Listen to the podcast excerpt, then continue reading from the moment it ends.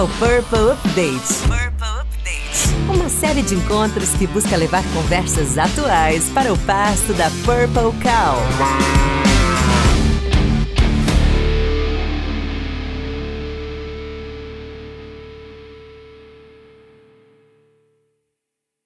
Você está ouvindo Purple Update.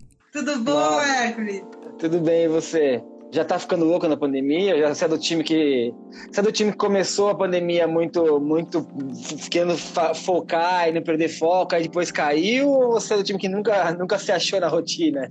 Eu, na verdade, eu sofri e tenho sofrido muito com, com a pandemia, porque o meu trabalho me, me. Nos últimos anos, assim, bastante acredito que talvez nos últimos 10 anos, a metade do meu tempo por mês eu passo na natureza. Uhum. Eu passo trabalhando na natureza. Tenho o privilégio de trabalhar com o que eu amo, que é ser repórter, e principalmente com a coisa mais linda do mundo, é, a coisa mais importante para mim, que é a natureza, né? Falar de temas socioambientais. Então eu tenho, eu passo, a minha mochila está aqui e eu acho que eu nunca, minha mochila de viagem, eu acho que eu nunca fiquei tanto tempo é, sem usá-la. Então, acredito, para mim tem sido muito difícil estar tá confinada, é, principalmente pela falta do contato com a natureza.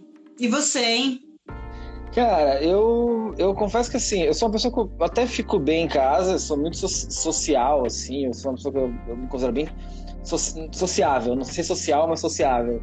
É... No começo eu tava muito numa, numa onda de foco, de perder o foco, aí depois perdi o foco, aí depois agora, de um tempo pra cá, tô voltando a equilibrar, sabe? Nem tanto. Então, achando, no começo tava meio neurótico com tudo, com, putz, sei lá, ficava um prato na pia, meu Deus, preciso lavar mais prato na pia. E aí, agora tô mais tranquilo, assim. Acho que comecei a achar algumas coisas pra fazer em, em casa também, uma, algumas, algumas, alguns exercícios de, de coisas que eu não fazia, assim, que eu tinha vontade de fazer, alguns projetos que eu tinha vontade de fazer. Então agora eu fico mais tranquilo. Mas, Paulina, eu queria Boa. que você, para come, começar, para começar o papo, você se apresentasse. Assim, falasse quem, quem é você? Que, por que, que você está aqui? Bom, eu, eh, eu sou Paulina Chamorro, sou jornalista, eu trabalho há mais de duas décadas com temas socioambientais e trabalho, sou chilena, mais uma Chilo paulistana, porque recentemente eu recebi o título de cidadã paulistana da Câmara cidadã de Vereadores de São Paulo. Né? Sou uma cidadã paulistana com muito orgulho. É, e eu gosto muito de falar e de natureza, né? Então eu tive a sorte de me desenvolver profissionalmente em rádio.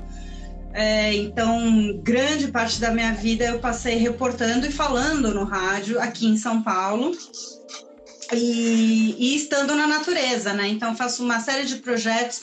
Sou a louca do plástico há muito tempo. Trabalho com o tema de resíduos, consumo resíduos e comunico sobre isso. Acho super importante a gente tratar e se entender, entender o impacto, né, que a gente gera é, em, em, em, tudo isso né, que a gente está tá consumindo na nossa rotina tudo mais. E mais recentemente, né, de uns quatro anos para cá, estou com meu podcast, o Vozes do Planeta, porque eu não gosto só de falar, eu gosto muito de ouvir também, né? Aliás, meu trabalho é, sou uma escutadeira profissional.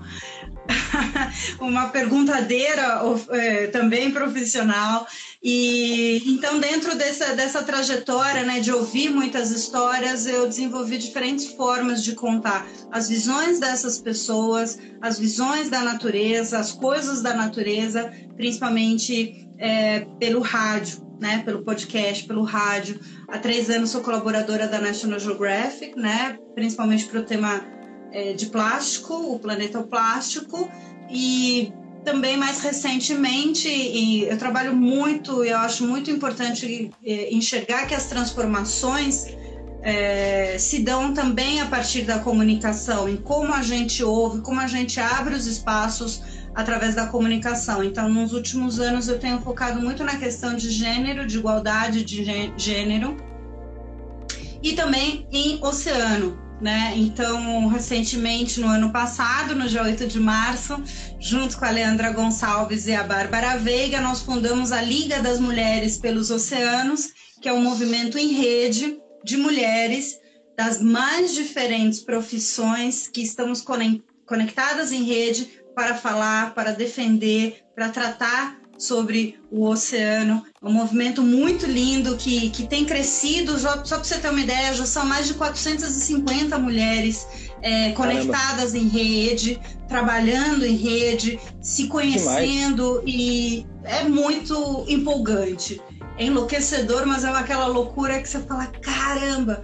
E a Liga nasceu dessa história de da gente conversar com a Leandra e com a Bárbara e falar, poxa, nós somos mulheres que ficamos muito tempo embarcadas, né? A gente ama o oceano, a gente adora, trabalha de, de maneira direta pelo oceano. E somos mulheres, né? A gente deve ter mais gente, deve ter mais mulher que nem a gente. E a gente propôs uma, uma primeira reunião e desde então, desde março de 2019, esse movimento só cresceu, só cresceu e tem sido orgânico e maravilhoso.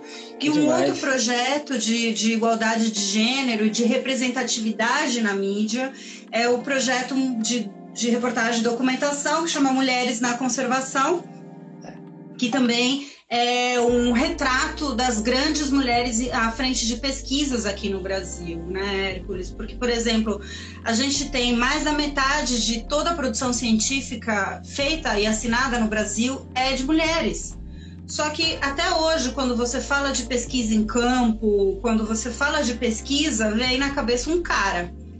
Uhum. E, é, e a comunicação pode mudar isso quando você abre espaços para grandes mulheres, para servirem de exemplo para outras, você não, não, é só uma questão só de justiça, é uma questão de inspiração, é uma questão uhum. de mostrar que todo mundo pode fazer isso, né? Inclusive aquelas mulheres que achavam que não tinham mulheres fazendo aquilo.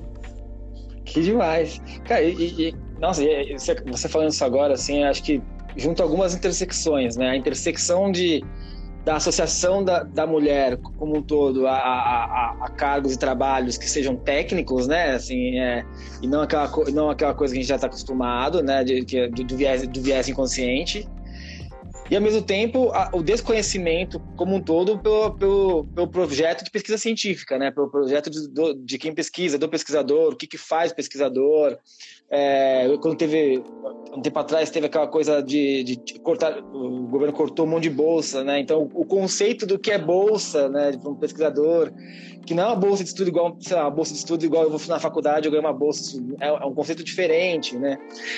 Exato, e, sempre, e é, e é isso que é muito louco, né? Porque, e aí no caso do Mulheres na Conservação, além delas serem pesquisadoras, né, é, algumas cientistas também, a gente a gente está em campo com elas e é um trabalho pesadíssimo, sabe? São mulheres que criaram métodos do zero ou criaram métodos do zero de estudo de espécies, é, salvaram espécies de extinção.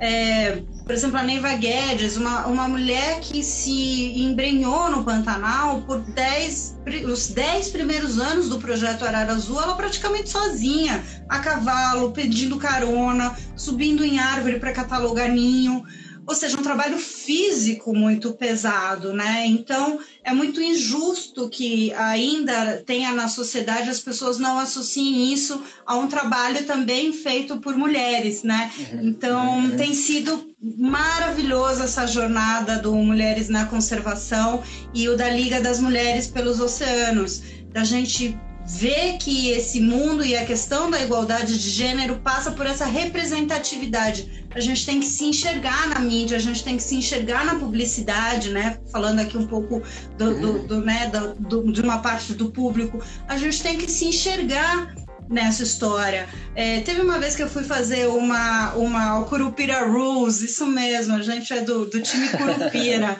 dos protetores de floresta, adoro.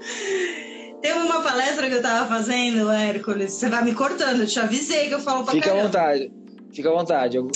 Na Ilha Bela, e aí falando sobre a National Geographic, meu trabalho na National Geographic, tudo que, né, as reportagens de estar em campo, porque eu também me identifico com essas mulheres, porque eu sou uma mulher que está em campo, né, também. É, eu fiz do Iapoque ao Chuí num veleiro, era a única menina, da mulher, menina na época, mulher dentro de um barco com uma tripulação de três caras, né? E você então, fez naveguei... literalmente de Oiapoque a Chuí. Sim, a gente saiu do Rio Oiapoque. Dessa vez não é uma expressão, não é uma expressão. Exato, a gente saiu do Rio Oiapoque e foi navegando, navegando até chegar no Arroio Chuí. Eu estou vendo aqui entrando um monte de mulher que pertence à Liga das Mulheres pelos Oceanos, Vai. então eu queria deixar um grande abraço aqui para essa mulherada porreta incrível de pesquisa, de conservação marinha, é, de trabalhos com, com monitoramento, de educação ambiental, a gente está espalhado por tudo quanto é lado. Mas aí, dentro da, dentro da Ilha Bela, né, eu estava apresentando então essa história, Bárbara Pinho, mergulhadora, pesquisadora, bióloga, fantástica, fez um texto recente fazendo um, um, questionamento lá na Liga, onde estão as mulheres, as mergulhadoras negras, né? Um tema super importante que a Bárbara levantou é, para a gente discutir, né? Para a gente colocar, ela trouxe toda uma história de compartilhamento. Bom, na Ilha Bela eu estava lá trocando uma ideia, é, apresentando o projeto do Planetoplástico, a National Geographic, todo o trabalho que eu fazia em campo também. E foi tão lindo, tão emocionante, porque aí no final eu passei um vídeo dos 130 anos e tem uma parte muito das exploradoras, né, National uhum. Geographic, né, ao longo da história. E, cara, no final tinha uma fila e eram todas de mulheres e todas jovens. E eu nunca vou esquecer uma das meninas que estava assim, com o olho marejado. Ela pegou na minha mão e falou assim: Paulina, eu nunca imaginei que tinha mulheres que faziam essas coisas. Então, cara, só por isso, só por isso já valeu a pena. Então, é muito importante ter essa representatividade. É muito importante abrir esses espaços e só sendo mulher ou só, só sendo excluída para entender a força que tem é, esse movimento, né, da liga, de união ou esse do mulheres na conservação, onde o nosso foco é botar se metade da produção científica é assinado por mulheres, o espaço na mídia tem que ser igual. O mesmo uhum. espaço para mulheres o mesmo espaço para os caras. E aí eu também convoco a publicidade a também começar a ter um olhar nesse, nessa questão das profissões e de representatividade das mulheres, né? Porque muitas são colocadas como na venda, né, de produtos de uma maneira até muito antiga, já completamente defasada, né, do que, que é a visão e do papel da mulher na sociedade, né? Então é uma discussão que me anima muito, Hércules. Eu estou muito empolgada é. de ver as transformações acontecendo. E, e, eu, eu tenho para mim, eu tenho a impressão que boa parte dos movimentos, e é óbvio que isso que eu estou falando não é uma pesquisa, é só uma impressão, que boa parte dos movimentos em prol do meio ambiente são puxados por mulheres, inclusive, né? Assim, tem, tem, tem, uma, tem uma coisa de... é puxado, assim, né? Eu até vi uma matéria em algum lugar, não sei onde foi que eu li, que... Eh, é irônico que, que o, causa, o causador das maiores catástrofes ecológicas são homens, em sua maioria, e quem mais sofre de alguma maneira é a mulher, a mais impactada é a mulher, né? De alguma forma, o, o impacto ecológico, econômico, o impacto ecológico são, são, são mulheres, é que 70% em algum lugar, né? E você Exato, fala agora... são as mais afetadas pelas mudanças climáticas, são as mais afetadas pela defasagem econômica, né? Porque existe uma realidade muito dura, mas ainda tem, por exemplo, na América Latina, você não tem acesso, mulheres que não têm acesso, têm que cuidar de uma família inteira, estão na zona rural e não têm acesso a crédito, por exemplo, coisas nesse nível, só por serem mulheres, né? Então a gente ainda vive uma realidade muito arcaica e de mostrar que existem mulheres fortes à frente de coisas mostra que existem caminhos de transformação. Uhum. Uhum, uhum. Paulina, me tira uma dúvida. Eu queria que você falasse para mim, fizesse um, um, um raio-x. Quem que é o, quem é o, onde está o Brasil de 2020 em relação ao meio ambiente? Assim, quem, que é, quem que é a gente na, na, na, fila do pão do meio ambiente? Quem que é o Brasil de 2020? Assim? Putz, a gente passou a ser o grande vilão. A gente passou a ser o grande vilão do meio ambiente em um ano e meio, mesmo. Porque hum, não que não existisse o desmatamento, mas ele vinha sendo controlado, existia uma perspectiva de mudança, existia uma vontade de mudança, mas de um ano e meio para cá, com esse novo governo, a gente tem justamente, e, apesar, e um cara que foi eleito com esse argumento, então ninguém pode dizer que não foi avisado, né? Porque um dos principais argumentos era isso, que o meio ambiente era balela, que é, vou acabar com todos os indígenas, quilombolas, e isso era falado abertamente, então não é nenhuma surpresa do que poderia acontecer, né? É, o que surpreende é que a gente consegue ser pior do que eram as expectativas, que já eram péssimas, né? Então, é, existe uma sanha, um ódio, uma estupidez, é uma burrice tão grande é, da gente ser o grande detentor de biodiversidade, de água, né, de potencial de uma bioeconomia, justamente que agora, né, que se mostra tudo isso, né, a necessidade que a natureza e, e, e o poder econômico que a natureza pode fornecer, então a gente perdeu de potência que poderia ser conduzindo tudo isso para ser um párea ambiental, para ser um párea, porque a gente não está só aumentando o desmatamento, como a gente tem visto agora nos últimos dados do INPE, a gente está acelerando o desmatamento, ou seja, não é só que a gente está em velocidade de cruzeiro seguindo na mesma toada, a gente deu uma acelerada nesse motor, literalmente, né? E com conivência, com uma destruição de uma legislação que foi construída por mais de três décadas que era exemplo. A gente tinha uma diplomacia verde, representativa, internacional, respeitadíssima. Eu fui em inúmeras reuniões do clima mundo afora, a delegação brasileira, o Itamaraty, a parte da delegação brasileira era muito respeitada. O Brasil a, a, sediou a Eco 92, que deu início a todas essas reuniões de biodiversidade, a reunião do clima, elas nasceram a partir da Eco 92.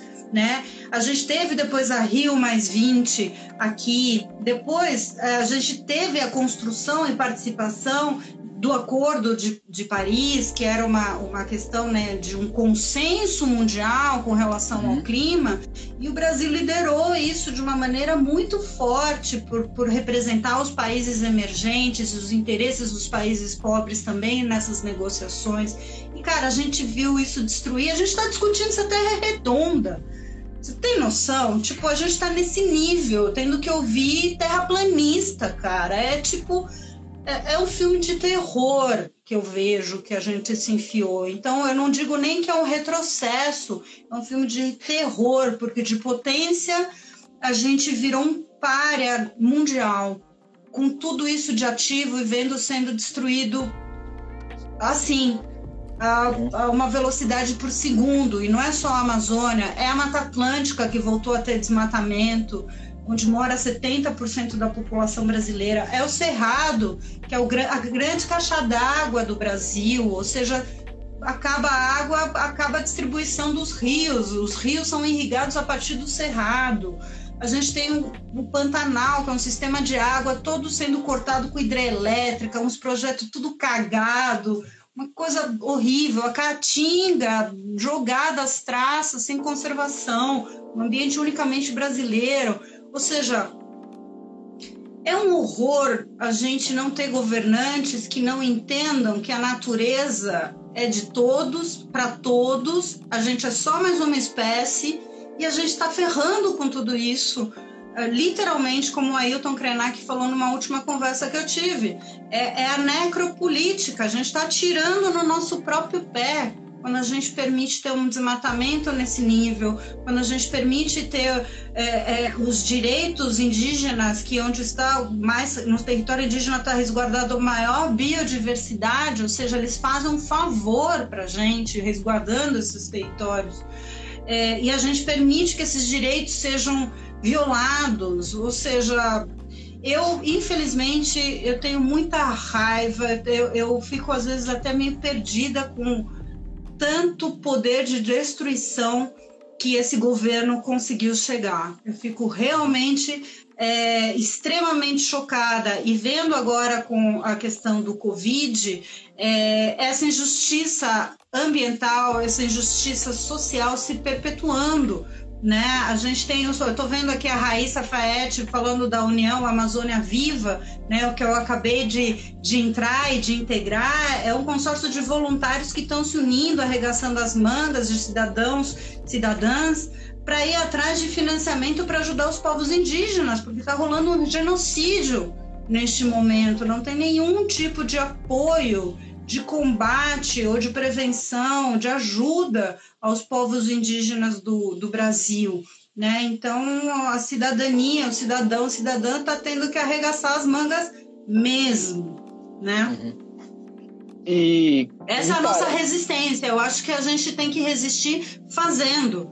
Não, não, não dá só para ficar falando e, e xingando fora Bolsonaro e tudo mais, a gente tem que reagir fazendo, fazendo a nossa parte, comunicando, se juntando, fazendo essas uniões, né? Como eu acabei de falar da, da, da própria União Amazônia Viva, aliás, entrem, existem diversas formas, é todo mundo voluntário lá e estão conseguindo levar um apoio realmente é, efetivo, né, Raíssa? Se você puder aqui comentar Teve uma entrega agora recentemente, acho que ali, se não me engano, no Alto Rio Negro, de material de prevenção, de segurança, de EPI, de, enfim, em lugares com bastante dificuldade de acesso está rolando tudo isso. Então eu convoco a gente a gente se unir, gente. A gente nós somos mais. O importante é a gente entender, nós somos mais e essa é a é. nossa força.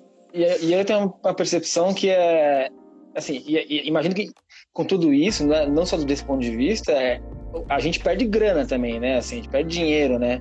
me pareceu muito claro isso quando, em algum momento dessa conversa toda, a, a, a, pessoa, a pessoa de agricultura começou a falar que estava dando problema no, no, ambiente e ia perder negócio, né? Assim, a, não sei se a, a, a ministra da Agricultura, que, que já é estranho, né? Já, é, já, é um, já é um negócio estranho.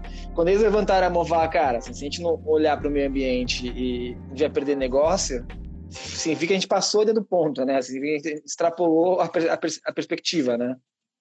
Pois é, exatamente. Aqui a Raíssa está colocando, chegou no Alto Rio Negro, é, com, com trabalhos aqui de enfermaria, de campanha, realmente, e no Vale do Javari. O Vale do Javari é o segundo maior território indígena do Brasil, com maior concentração de povos é, isolados do mundo.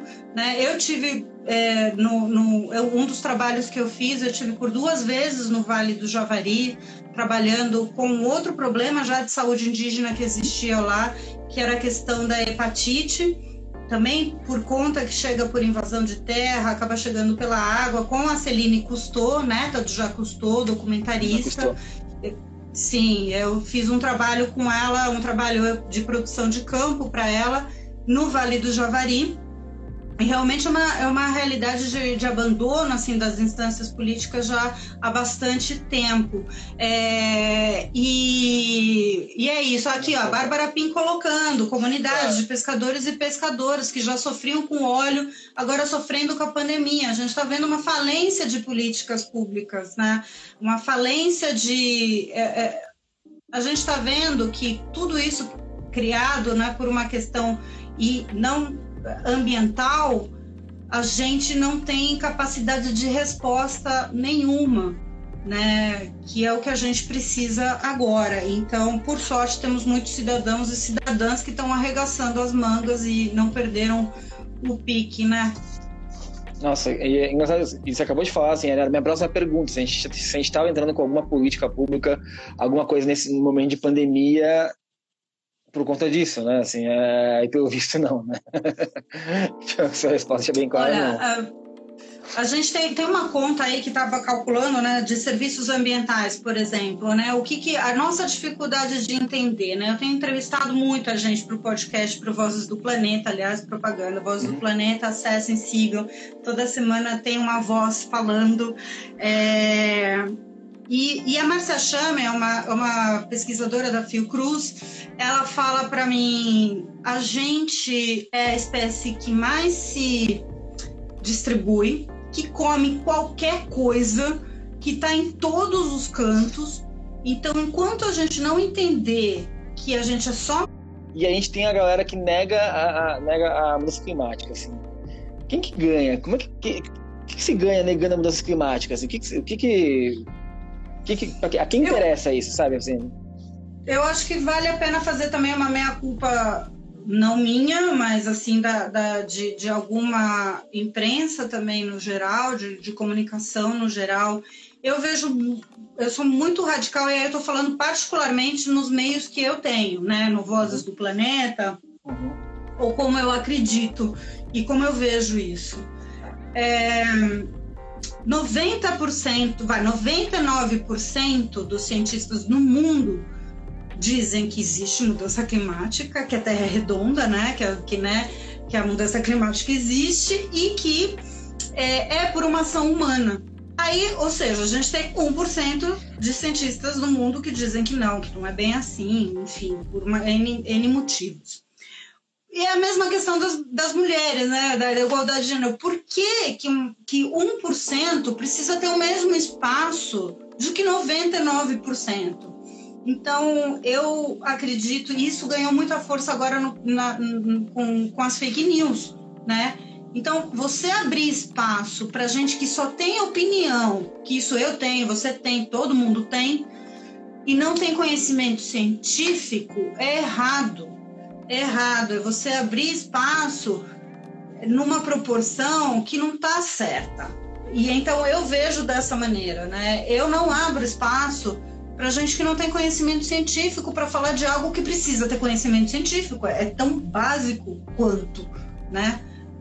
Então eu acredito que a imprensa, a comunicação tem falhado um pouco nisso, em abrir Acho espaço para gente. Uma falsa simetria, assim. Falsa é... simetria, exato, perfeito. É isso. É. Não, não, não precisamos ouvir o outro lado quando esse outro lado representa apenas 1%.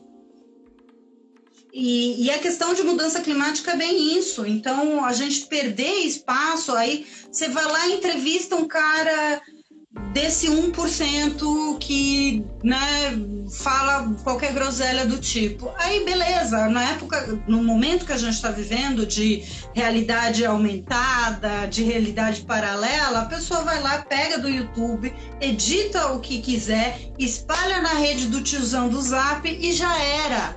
Já era, aquilo vai servir porque a pessoa acredita no que é fácil, cômodo para ela. É muito mais fácil ela acreditar que é mentira que existe mudança climática. É muito mais fácil do que, né, você falar, caralho, vou ter que... Opa, caramba, você vou ter aqui, que fazer... Aqui tá liberado. Tá liberado? Ai, não meu Tá liberado. Pode falar, pode falar, Pablo. e fala, pô, eu... Né? Então, é, é, eu acho que por isso que eu acho que a comunicação tem falhado um pouco nisso, né? Eu tento evitar ao máximo. Eu, eu desconsidero, assim, eu nem, nem falo, procuro nem, nem falar dessas, dessas gente. Elas, elas não existem para mim. E, e mas sim reforçando o, que, o que tem que ser falado, né? Explicando. E aí diz que nesse, agora no mês de julho tinha uma nuvem de gafanhotos chegando, chegando no Brasil, né? E por sorte a gente tinha um ciclone aqui no país que afastou, afastou a nuvem de gafanhotos me parece um indício de, de, de, mudança climática e não, sei lá, não é uma praga, uma praga religiosa, né? Assim, então, é, me, é, um, me parece... é um desequilíbrio, né? É um desequilíbrio, né? Antes a gente tinha aquela história assim, é, você acabou com quando teve, por exemplo, Mariana que destruiu, né? Um, todo quase uma bacia hidrográfica, uhum. né? Brumadinho. O que, que aconteceu? Sumiram os répteis, sumiram os sapos a gente começou a ter uma proliferação de dengue. Por quê? Porque você não tem bicho comendo o mosquito da dengue. Ou seja, é, é, é tão, tão mínimo quanto isso, sabe? É, é. É, o nosso desequilíbrio nos custa entender isso, né? Que cada espécie tem a sua importância aqui uhum. no, no, no planeta. Outro dia, não sei se ele ainda está conectado, eu vi o José Truda Palazzo Júnior entrando aí. Outro dia eu publiquei na National Geographic uma matéria positiva e muito encantadora falando sobre o, as baleias. As baleias, elas têm um ciclo, só da baleia, uma baleia existir, é um ciclo fantástico de prestação de serviço, porque a baleia, ela é uma jardineira do oceano, como o Truda falou, ela com suas fezes ela gera, solta uma série de organismos que alimentam uma série de outras espécies. A baleia ela estoca seu carbono, um carbono de um médio de 40 toneladas e, portanto, quando ela morre, ela vai para o fundo do mar, vai demorar centenas de anos para soltar esse carbono. A baleia gera ingresso econômico com turismo de observação de baleia. A gente, pô, então a gente tem que ser baleia, cara. A gente tem que ser, sabe, inteligente, a gente tem que ser sistêmico. A gente pode ser uma espécie que só contribui por a gente só existir, sabe? Mas uhum. não, a gente consegue ferrar bastante com o negócio. É. A, Isabela fez uma pergunta legal aqui, que é como a gente aproxima a ciência das pessoas, né? Assim, é, às, vezes, às vezes a ciência é complexa, é complexa da maneira como é tratada entre o meio acadêmico e científico. E aí, fazendo aquele paralelo que a gente vive, está vivendo um momento bem anti-ciência. Anti-ciência não, porque felizmente a parte, a parcela anti-ciência está forçando uma, uma comunicação em prol da ciência, né? Assim, é, mas é, a gente tem visto isso. Como a gente faz assim, para aproximar a, a ciência das pessoas? Eu gosto de fazer, o rádio tem muito isso, né? Pelo encantamento. É, primeiro a gente entender né, que, que as pessoas, cada uma tem um, um, ponto de partida, mas é tão, o conhecimento é tão maravilhoso, né? Que nem agora eu acabei de falar, cara, quando eu descobri que uma baleia, uma baleinha só faz tudo isso, é, você vai para um outro portal, você enxerga as coisas de uma maneira diferente, né? Então eu vou muito pela questão do encantamento, eu gosto muito de usar as redes sociais para fazer isso, de aproximar as pessoas, de fazer essas de fazer essas conexões, né? Então eu, eu responderia que fazer as pessoas se apaixonarem, né? Eu sou apaixonada pela natureza, eu adoraria que todo mundo fosse apaixonado, então eu tento trazer esse amor dessa maneira. E me fala uma coisa, é legal, a gente tem sempre a gente fala do meio ambiente, a gente, fala de uma maneira, não sempre, né? Assim, mas a gente fala de uma maneira sempre muito, muito distante, né? Então, a gente está falando aqui de Amazônia, é, Mata Atlântica, está falando de, de, de, ambientes, ecossistemas que não são do, do ambiente, por exemplo, da, do ambiente urbano. Como eu estou no ambiente urbano, hiperurbano agora, nesse momento, começo a ter debates e começo a ter no meu dia, no meu dia a dia atitudes que possam melhorar e impactar isso. Eu, bom, primeiro a gente entendendo que a gente não está tão distante assim da, da natureza. No caso aqui a gente está falando do, de São Paulo, né? Uma uhum. maior metrópole das Américas. Mas aqui a poucos quilômetros a gente tem uma das maiores florestas urbanas do mundo e a gente não conhece. Por exemplo, que é o Parque Estadual da Cantareira.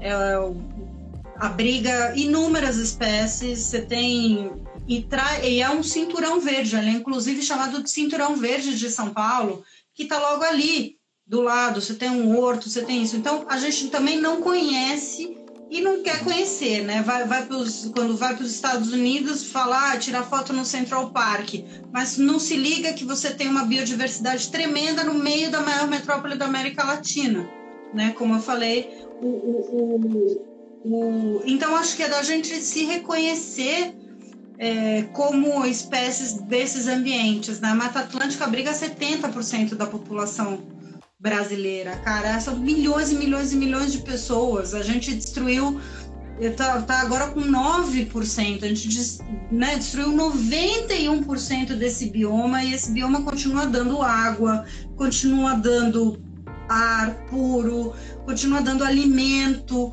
para gente. Então, entender que a natureza não é só você estar tá lá indo no, no parque, ela está aqui com a gente. A gente tem parques que têm espécies nativas, é poder olhar e reconhecer a natureza brasileira, né? O, o Alex Atala fala muito no, no Fruto, que é um evento que rola todo ano, eu sou conselheira lá, ele fala é, é assustador que um, uma pessoa consiga enxergar e, e, reconhecer um pé de laranja, que não é uma espécie brasileira, e com toda na né, variedade alimentar que a gente tem, não consiga entender o que, que é um pé de goiaba, ou, ou sei lá, uma jabuticabeira né? Então, esse reconhecimento da natureza e da biodiversidade passa por esses pequenos detalhes, eu enxergo, Hércules. Uhum. É uma sócio ambiental e cultural. É você comer uma tapioca, né, fitness e tal, e você entender que aquilo só foi possível porque os indígenas criaram um manejo, um manejo da mandioca, criaram e criaram esse produto que é super bom para sua saúde. É quando você come um açaí energético e você entender que aquilo também passou por centenas de anos de um manejo na floresta de indígenas de uma cultura indígena para você estar tá comendo e se achar todo fitness. Então, essa desconexão com o nosso alimento, com o que, que é essa sociobiodiversidade, ela precisa urgentemente ser resgatada, porque aí a gente vai conseguir defender ela, né? Você falou, você falou da mandioca, tem um. Tá mandando um beijo pra uma amiga minha, que é a Madu, que ela tem um restaurante, uma mandioca. É, muito bom e ela faz só pratos com mandioca porque é justamente sobre isso assim ela é, todos os pratos têm, todos os pratos têm mandioca de alguma forma revisitado porque ela, ela diz, diz, que a mandioca está presente no prato de todos os brasileiros assim a mandioca ela tem uma, uma capilaridade ela tem uma, uma, uma extensão de, de, de, de e, uma, e uma, pode ser consumida de tantas maneiras que aí acaba tá sempre, sempre presente assim né e, e, durante Nossa, a pandemia. eu quero muito ir. Assim, é muito legal. Fica, é muito legal, tá, tá agora fechado, mas fica ali no centro de São Paulo, assim, é uma delícia e, e, é, e ao mesmo tempo muito educativo, assim, sabe? Uma, uma, culinária que você você vai lá, você chega, você sai até você aprende, assim. É, e, louco você, você comer hoje, e né? aprender tanto. A macaxeira, macaxeira, a galera do Nordeste, vamos, vamos, vamos defender Aipim, aí. É. Ah, Aipim, macaxeira, macaxeira. Aipim. Tem a yuca, lá na minha terra é yuca. Mandioca em Minas. É, é, é yuca, yuca. yuca. yuca. Verdade, é, verdade. Cara, e, e, e, como, e assim, e, mais, e como o consumo tem impactado nisso? Assim, a, a, como o consumo de, de, de, outros produtos, de bens de consumo, tem impactado no meio ambiente? Assim, é, eu já vi alguns dados, por exemplo, que o consumo de roupa, da, a, a, compra de roupas impacta muito no, nisso em relação ao, ao, ao, gasto de água. Falaram que, eu não sei exatamente o número, mas eu já vi uma conta sobre isso, que você lá consumir, consumir, consumir. Quanto mais você consumir para fabricar aquilo, para produzir aquilo, você tem um, um desgaste ainda, um desperdício de água que é bizarro, assim, né? Isso, isso confere, isso é verdade? Sim, antes, antes de eu, de, eu, responder, eu queria só deixar um salve que acabou de entrar o Beto Marubo, que fez ontem uma live maravilhosa com Marcelo Rosenbaum e a União oh. da Amazônia Viva, falando do, dos povos do Vale do Javari, como eu acabei de, de comentar, Beto. Eu defendi bonitinho o Javari e todo o trabalho que que vem sendo feito, né? É, vale a pena entrarem. O Beto entrou agora, Beto Marubo entrou agora no Instagram, é. mas ele é um Legal. cara extremamente atuante e aprendo muito com o Beto. E vale a pena seguir. E em breve vamos ter no Vozes do Planeta, né, Beto Marubo? Bom, sobre o nosso consumo, eu acho que vale entender que essa degradação ambiental se deu porque a gente está acelerando processos da natureza, né? É tudo uma questão de tempo e sociedade de consumo. Então não basta mais a gente querer só um item, a gente quer ter mais itens, guardar e depois ele estraga e a gente joga fora, é, só porque era barato, né? Então a gente entrou num modo extremamente louco de sociedade de consumo, onde a gente passou deixou de ser ser humano para ser ter humano, né? Tem um amigo meu que fala muito isso.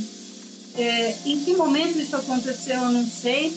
Não sei se é, uma, se é o mercado que nos oferece e a gente que não raciocina vai loucamente que nem zumbi consumindo, mas o fato é que tudo isso é porque a gente começou a demandar demais da natureza, né? A natureza é, tudo que você consome passou e precisou de um recurso natural, precisou de muita água, precisou de muita energia, precisou de insumos naturais para ser fabricado, para ser produzido.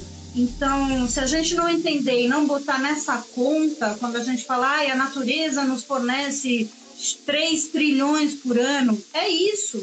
A gente não consegue fabricar água. E a gente está poluindo a água, a gente está desperdiçando a água, é, né? Então, botar nessa sociedade de consumo o preço, o custo da natureza, mudaria muita coisa. Então, se a gente. E, e, por exemplo, a questão do plástico, né, que eu queria, né, não, posso deixar de falar, eu sou a Luca do uhum, plástico. Uhum. Né, o, não poderia deixar de falar. Eu fiz uma matéria recentemente para a National Geographic falando sobre isso. Né? A gente teve um aumento de 30% na coleta de recicláveis, mas isso não significa que isso está sendo reciclado. Então a gente botou milhões de casinhas numa luta de conscientização sobre o plástico descartável, né? Tudo isso está indo para o lixão. É, as cooperativas pararam por uma segurança sanitária. Você tem catadores e catadoras que são responsáveis por 90% de todo o material reciclável passa pela mão deles e delas, se arriscando nas ruas para cuidar de uma coisa que a gente não quer não tá nem aí. É que se foda, vou, vou continuar consumindo um monte de plástico, isopor, chega a rodo, nada, ninguém recicla isopor. Foda-se, não é problema meu. Daqui a pouco eu jogo fora e, e dane-se. Então, isso não vai poder mais acontecer. E se a gente não, não acordar para isso real, hum. a gente não vai sair dessa para uma melhor, não. O novo normal vai ser um monte de, de lixo na nossa cara. É, gente, a desigualdade gritando, a fome voltando com velocidade é, assustadora. É, o futuro vai ser bastante complicado nesse novo normal aí. Uhum. E você falando agora, eu tô, tô, lembrando aqui, esses dias a gente tem, até por conta da pandemia, a gente consumiu muito delivery, né? Assim, então a gente tem consumido bastante aqui. Cara, a quantidade de lixo que se produz, assim, é, é bizarra de um jeito que eu tava você fica assustado, assim, eu fico assustado. Porque em dois dias, um dia você fica, meu, você pega um almoço e jantar, ou jantar e jantar, você, começa, você já enche de coisa, enche de, é, uma, é uma sacola, é uma, é uma vasilha, é um tapoer, alguma coisinha que você vê e fala, cara, eu sozinho, eu, eu, eu com minha namorada, a gente produz, produziu tudo isso de lixo, assim, e, sei lá... Sabe quanto que é a média? É um quilo por dia de reciclável. É o, o mundano, o, o, ativista, o artista e ativista mundano estava me contando numa entrevista. Existe essa média. São 400 quilos de material reciclável por brasileiro por ano gerado. Caramba! Essa é real. 400, 400 é quilos. Não, e, é, é super. Eu fico imaginando, super, super atingível, né? É bizarramente atingível, assim, porque. É, você, pega... você pesa aí, pesa aí no, em um ah, dia, mais ou menos, o que, que você conseguiu é, é, colocar, né? É, deu maior contato com o lixo, muito no lixo. lixo. No meu também, cara, eu também, assim, eu fiquei em contato com. Eu fiquei esses dias assustado, assim, é, por cara, você pega, olha para trás, dois dias, a, a produção de lixo é bizarra, assim, sabe? Aí você fica, putz, será que eu, o que, eu tô fazendo? Será que eu, como Não, e agora pensa, como... né? Só, só de plástico, antes da uhum. pandemia, né? Quando existia né, as cooperativas funcionando, blá, blá, blá, só no Brasil a gente tem uma média de uma porcentagem de até 3% só do plástico é reciclado, ou seja, 97% do plástico não é reciclado. É. Cara, você imagina agora como é que tá isso? Ou seja, as montanhas de lixo geradas por dia, cara. Eu, fico, eu fecho os olhos e fico, né? Já era louca do plástico, eu fico pensando. E vai para onde? Esse, acredito. E, e, essa, essa montanha de plástico vai para onde? Lixão. A gente vai, tem mais de 3 mil lixões no Brasil, algo que tinha ter sido extinto. A gente tem gente usando máscara de lixão, o Covid rolando solto em lixão. A gente tem gente que vive de material coletado em lixão. A gente permite isso, sabe? Eu estou falando a gente enquanto sociedade, uma sociedade de consumo que não quer saber disso, dessas consequências, é porque a gente está permitindo isso acontecer, sabe? A gente permite que isso, que existam 3 mil lixões no país e todo esse material que não está sendo reciclado está indo para lá. A partir do momento que você opta por consumir uma porrada de plástico e, e e você sabe que isso não está sendo reciclado, o problema é seu, cara. Como assim você está gerando isso? O plástico não é nem atrativo economicamente para os catadores e catadoras. Eles pegam pegam para acumular um monte para conseguir vender por uma merreca. Nada, então, nada. Então vai chuchar as empresas, vai cobrar soluções para as empresas, sabe? Que você consome, respostas, enfim Acho que nosso papel enquanto cidadão e cidadã é, é meio por aí, né? É, a Bárbara fez uma perguntazinha, até emendar junto. Quanto que disso deve parar nos oceanos? E aí você tem um projeto que lida direto com o oceano, né? Assim, a gente está falando de um país que tem um, um, litoral gigantesco e vive de turismo. Não, não vive de turismo, mas tem uma boa parte de turismo. Como tem uhum. sido isso, assim? Bom, um outro dado importante, né? Tudo isso não vai parar no oceano porque a galera vai lá na praia e joga, né? 80% tem origem terrestre, né? Tem origem nas cidades. Então, é o lixo que você joga na rua. Passa uma chuva, não é, né? É só seguir, só seguir o fio, segue o fio. Passa, você joga o papel de bala, uma garrafa PET, beleza. Chove, vai pro córrego, que vai pro rio, que vai para onde? Para o mar. Simples assim. Então, 90% hoje das limpezas de praia, 90% do material de limpeza de praia hoje é plástico, é tampa de garrafa, é cotonete. Então a pessoa limpou o vidro na praia? Não, é porque usou o negócio, não foi filtrado por nenhum tipo de sistema, passou pelo córrego rio e vai parar no mar. Então, a nossa conexão com o oceano se dá através das cidades e do nosso consumo. E a gente tem um outro dado também, Hércules, muito assustador aqui no Brasil, que a gente tem que combater e entender, que a gente boia no cocô, né? A gente tem índices assustadores, ridículos, vergonhosos de saneamento básico neste país. Né? Então, é um tipo de poluição marinha que, que existe já há muito tempo há muito tempo. E a gente não olha, a gente acha normal ver o esgoto correndo a céu aberto e entra na praia ali do lado, cara. É, é, isso é algo que eu realmente não consigo entender, essa relação com a sujeira que a gente tem, de não conseguir se questionar com relação a isso, o que, que isso tem a ver com a gente. É, eu fico e, muito louca. E por isso que eu trabalho muito na comunicação, porque ah. a gente tem que fazer as pessoas mudarem uh, de atitude, né? E, como, e, e se for em relação a gente, a gente quantidade de sujeira que a gente produz e a gente já tá a gente boiando cocô. Como que a gente é em relação aos outros países, assim? Porque, cara, a, a nossa régua tinha que estar lá em cima, né? A nossa cobrança tinha que estar lá em cima. É, a gente é um, Funcionamento básico, a gente tem dados bem ridículos, assim, eu não sei em que ranking tem, mas quem, quem quiser saber mais, tem o Trata Brasil, que é um instituto que trabalha só com a questão de saneamento básico, mas é bastante preocupante. A gente tem índices de mortalidade infantil no Brasil por conta de doença decorrente de falta de saneamento básico, né?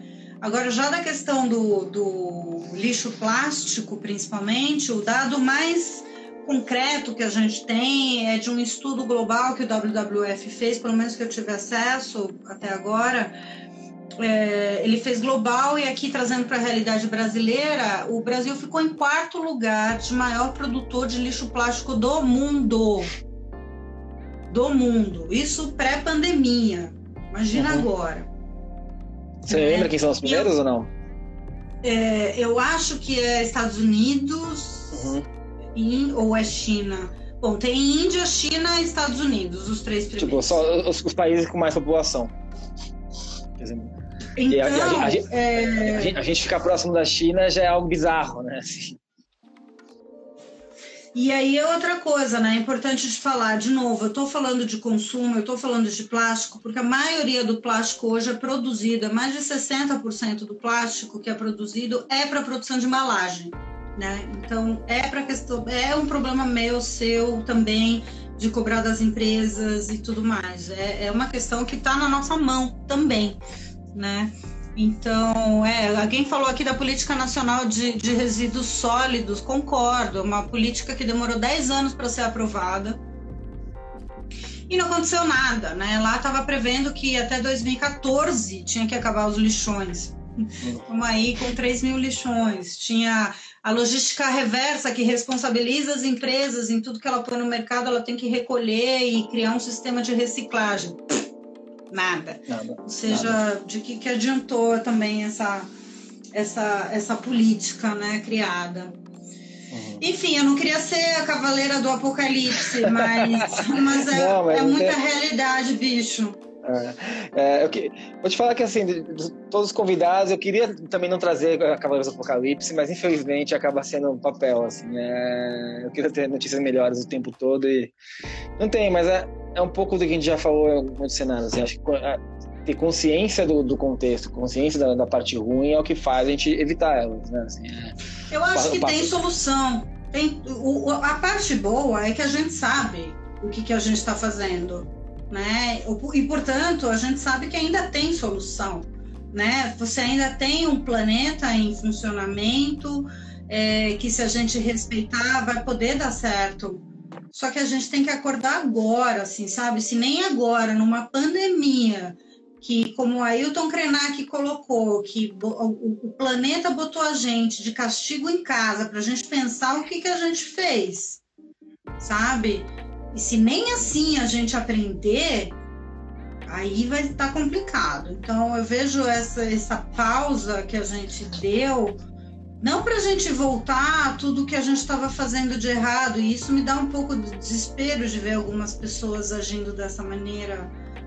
É, mas sim da gente poder refletir de como é que a gente vai dar oportunidade para o planeta e para a gente, enquanto espécie, de sobrevivência porque acabei de ler um relatório antes da gente entrar agora de conversa do Fórum Econômico, Fórum Econômico Mundial.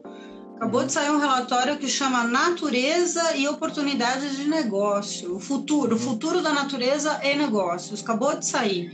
Está dizendo lá que se a gente trabalhar nos três principais sistemas, que é infraestrutura, é, geração de comida e uso do oceano, e o terceiro sistema é ah, vou lembrar daqui a pouco. Acabei de ler o negócio. Mas se a gente não. Se a gente conseguir fazer uma transição verde, a gente vai ter um. Até 2030, 300 trilhões de benefícios econômicos e mais de 200 milhões de novos empregos.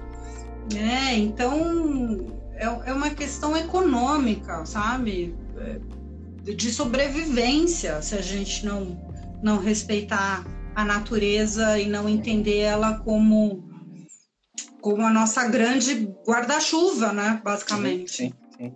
E para a última pergunta, eu queria saber, você acabou, você falou no começo da live que você estava cansado de deixar sua mala. Sua mala nunca ficou tanto tempo em casa.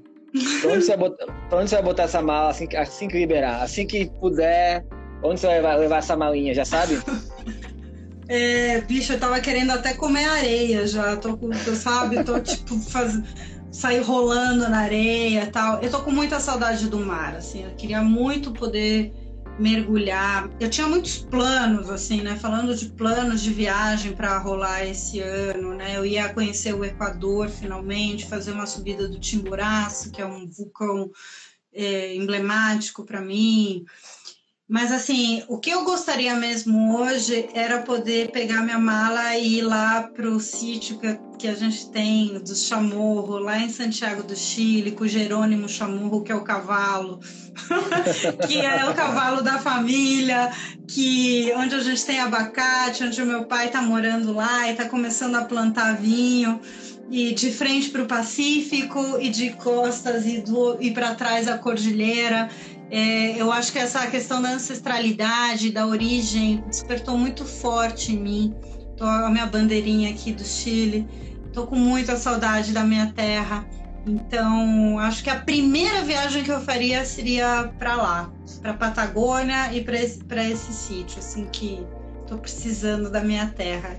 E a segunda, eu tô muito encantada com essa galera e com os trabalhos e com a energia, é, principalmente da galera de Pernambuco. Assim, eu vi muita galera entrando aqui, a maioria Pernambuco, Alagoas, essa região da APA dos Corais. Então, eu adoraria poder passar uma temporada jogando conversa fora lá, comendo mandioca, aipim e, e jogando conversa fora, mergulhando muito com essa mulherada incrível que está agitando muita coisa por lá também. São vontades, quem sabe quando, mas Não vamos é. fazer. Poxa, Paulina, assim, é, é, é, é, uma delícia poder conversar com alguém, uma, com uma chilena paulistana com tanto carinho pelo Brasil como você, assim. O uh, que, que é, você vai fazer? Cara, eu, eu ia, eu ia. Tinha uma viagem marcada agora no meio do ano que eu ia, eu ia pra Colômbia. É, Maravilhoso. Ia pra, Cartagena. É, e é só que, cara, mudou tudo, né? Então agora não sei. Então, mas eu sou uma pessoa que eu prefiro agora. Eu sou uma pessoa que eu fico focando agora assim, no presente. Eu tenho saudade dos meus amigos. Eu quero muito poder juntar, juntar uns amigos e, sei lá, fazer qualquer coisa, juntar todo o bowl de, de amigos, assim. Eu fico brincando com meus amigos que assim que puder, assim que tiver vacina, a gente vai se esfregar, vai cumprimentar, vai abraçar, vai largar, vai ficar com olho no olho, assim, sabe? De saudade, sabe? vamos, oi, tudo, vai ficar abraçado, assim, vamos, pra, vamos abraçar, vamos para o banheiro, vamos, vamos pra cá, vamos, vamos almoçar abraçado. Que é um pouco do que, do, do que senti, assim, sabe? É, é, acho que eu assim como tem essa ancestralidade bateu para você, para mim me, me, bateu muito essa proximidade das pessoas, assim, de, de, de, de me relacionar com as pessoas, assim. É... Oh, Intervales, chamando para Intervales maravilhoso, o Intervales, o Petar também, muito bom, muito bom. Vamos, bora! Tô, tô, tô pegando tudo, gente. Só me chamar. Assim que abrir o parquinho, tô dentro. Liberado. E ali, liberado. quando você conseguir ir para a Colômbia, eu passei meus 40 anos, né? Eu amo a Colômbia. Eu acho o país culturalmente, assim, a gente teve muitas revoluções, a literatura colombiana mapeando uhum. muito, né, do que do que é a gente enquanto latino-americano. E aí eu passei meus 40 anos, a, a gente foi, eu, eu e meu marido, a gente foi para Cartagena e eu queria ir muito para o Tairona, o Parque ah. Nacional Tairona, ele fica lá em cima, e aí eu passei lá meus quarentinha no Tairona, caindo na água. Muito bom, Colômbia é o máximo. Que demais. Pô, Paulina, muito obrigado, assim, muito obrigado por esse papo. É, é uma aula, não é um papo, assim, é uma aula. E é, e é, muito gostoso, é muito divertido e gostoso ver o carinho e a vontade que você tem de fazer, de mudar, assim, sabe? A vontade que você tem de fazer, fazer as coisas mudarem e dar certo. Obrigado, de verdade, tá acabando. Adorei o, o papo. Adorei o papo, Hércules. Obrigado a todo mundo que participou. Valeu pelo convite. Nossa, obrigado a você. Meu, beijo, fica bem, viu? Esse é o Purple Update. Purple Update. Make it fucking purple.